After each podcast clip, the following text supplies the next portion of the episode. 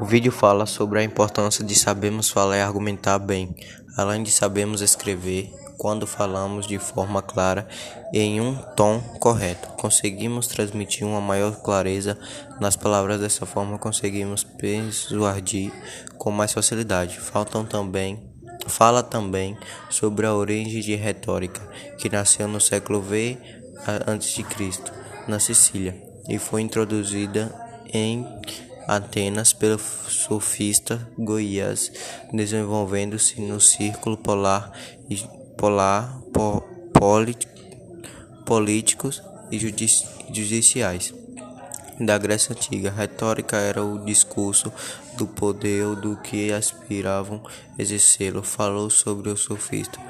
Os sofistas se compunham de grupos de pensadores na Grécia Antiga que viajam de cidade em cidade, realizando discursos públicos para atrair estudantes de quem colaboram, taxas para, para taxas para oferecer-lhes educação. Protágoras, Goiás e, e Sócrates estão entre os primeiros sofistas conhecidos.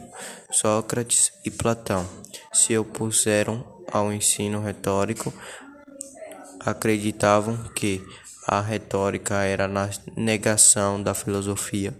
O vídeo fala basicamente sobre o ponto de vista de alguns filósofos a respeito da retórica. A retórica é fundamental para constituir-se em um discurso convivente e para estabelecer qualquer base filosófica racial.